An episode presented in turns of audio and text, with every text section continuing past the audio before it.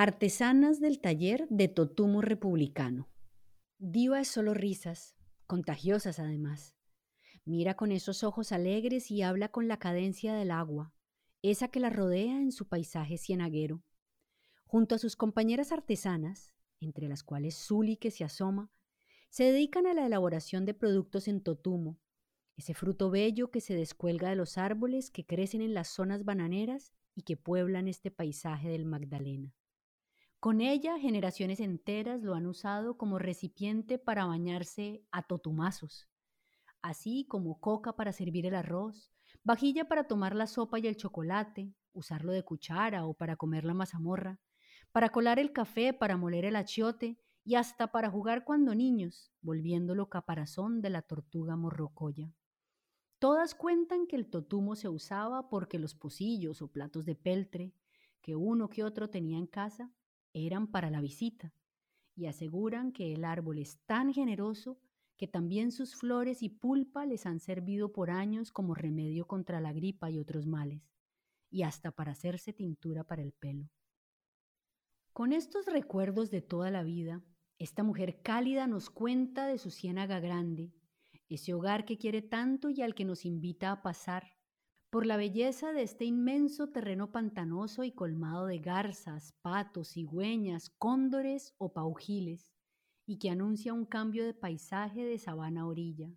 en donde aguas dulces de ríos subterráneos, algunas calientes y otras frías, inagotables si no se les perturba, se conectarán finalmente con las saladas del mar Caribe.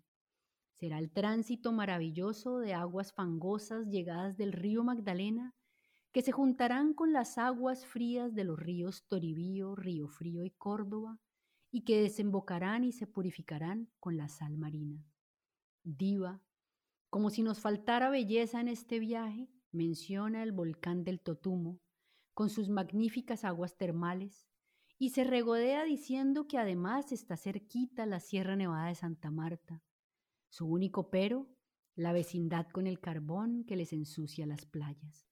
En medio de ese paisaje disfruta vivir y desde hace unos años ella y sus compañeras, Zuli, Hermelinda y Elid, han emprendido la tarea de ver en esa materia prima que les abunda una forma del sustento, convirtiéndola en artesanía.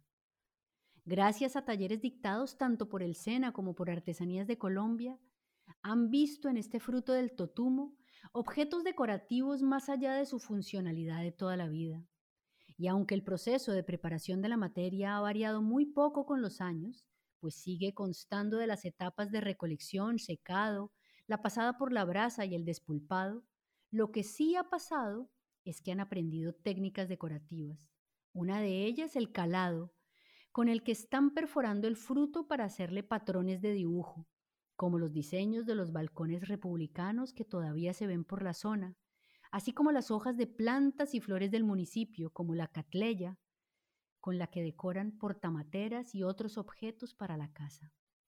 Cuando se van de recolectoras,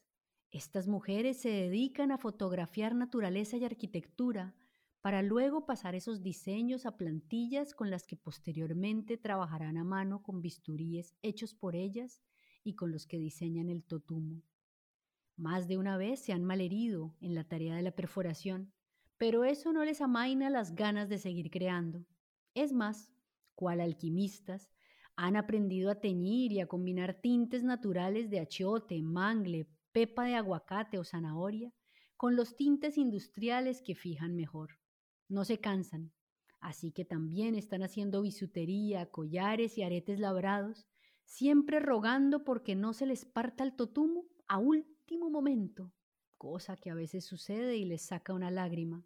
Aún así, se acompañan y por fortuna lo que les sobra es la risa, así que al mal tiempo buena cara y siguen.